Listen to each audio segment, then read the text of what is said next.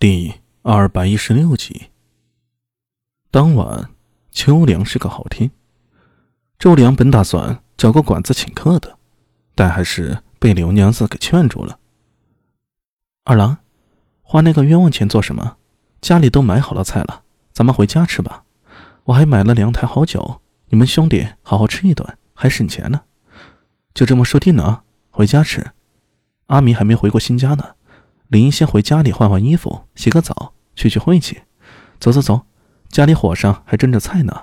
柳娘子这么说着，周良也不好再坚持了，于是，一行人兴冲冲的就回到了严府坊的新家里。新家很小，但很舒服。临街了一间房，后面是一个十几平方的小院子，有一间厨舍。院子里已经烧好了一桶水，还买了柚子叶，用来去除晦气。苏大为泡了个澡，换了身衣服，神清气爽。周良已经放掉了木桶里的水，苏大为帮他把木桶挪到了角落里。这时候，柳娘子已经摆好了饭菜了，他和聂苏在厨房里吃，苏大为和周良则坐在院子里。两人吃着菜，喝着酒。对了，接下来你有什么打算啊？怎么？今日县君派人来。让我转告你，希望你能回去。县君派人找你。是啊，当时我有些糊涂。周良扭头看了一眼厨舍，压低声音说道：“你不知道，咱们这边暖得很。”呃，怎么回事？周良叹了口气说道：“哎，江帅死了，知道不？呃，听说了。”咱们不良人呢，折了一半多。我也听林老大说过。本来呀，史一叔不想做这个不良人的，可兄弟们肯起，他才勉强答应。但你也知道，史一叔这个人以前都是办事儿的，抓人他擅长，杀人他也很拿手。可是怎么和各方团头处理关系是他的弱项，偏他这性子刚直，只要看不顺眼呢就动手，今天伤了三个团头。惹了长安县大大小小一百四十七个团头都很不满。不是吧？石叔怎么这么做？说的是啊。周良抿了口酒，叹息了一声：“哎，以前他脾气直，做事手段强硬，但毕竟上面有魏帅和江帅在，中间有一个缓冲嘛。就算他手段暴烈，自有魏帅和江帅去和大家周旋。可现在……”十一叔做了不良帅，这中间呢没有人周旋呢。那你呢？你不是和那些团头很熟吗？我再熟也没有用啊。他们就问我一句：你能不能做主？你想啊，十一叔那人什么脾气？认定的事儿很难改变。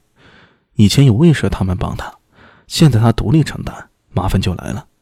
我是劝不住他了，也没有办法劝。哎呀，想想就头疼。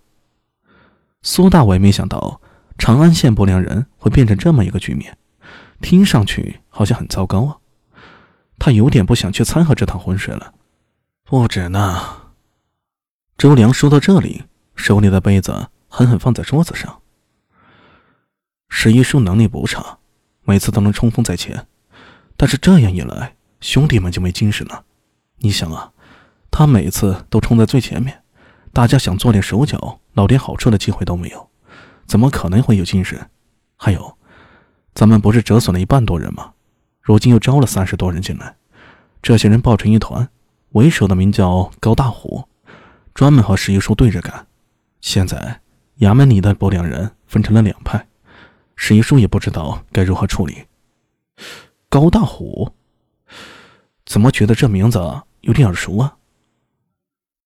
风四房高大龙的弟弟。哦，我想起来了。苏大伟顿时露出恍然之色，眉头微蹙，轻声道：“怎么把他给招进来了？”哎，不良人人手不足嘛。最近长安县的事情又多，你懂的。好人家凡有出路，谁愿意跑来做不良人呢？像咱们兄弟当初进不良人，不是也没办法吗？想找个公门的身份，求个温饱。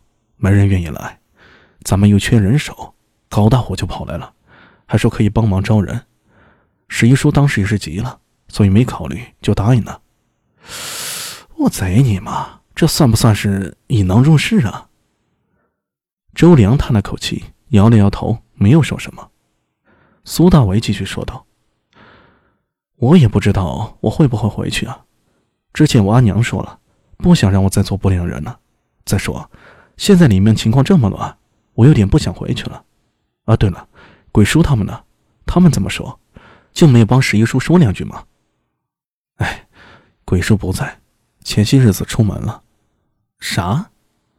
苏大伟愣了一下，轻声道：“他一个行刑手。”出哪门子门啊？谁知道呢？周良摇了摇头。现在大家呀，心思都有点不稳，乱成了一锅粥。我建议十一叔把高大虎他们给赶走。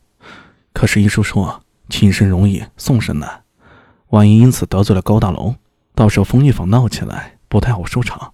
而且，咱们也确实缺人手。高大龙算什么东西啊？他能闹出什么来呀？哎。前些日子诡异暴动，丰益坊也受到了波及嘛。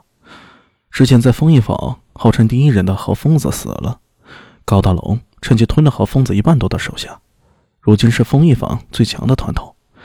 你说他闹不出事儿来，要真闹出事儿来，那可就麻烦了。周良说到这里也是忧心忡忡的。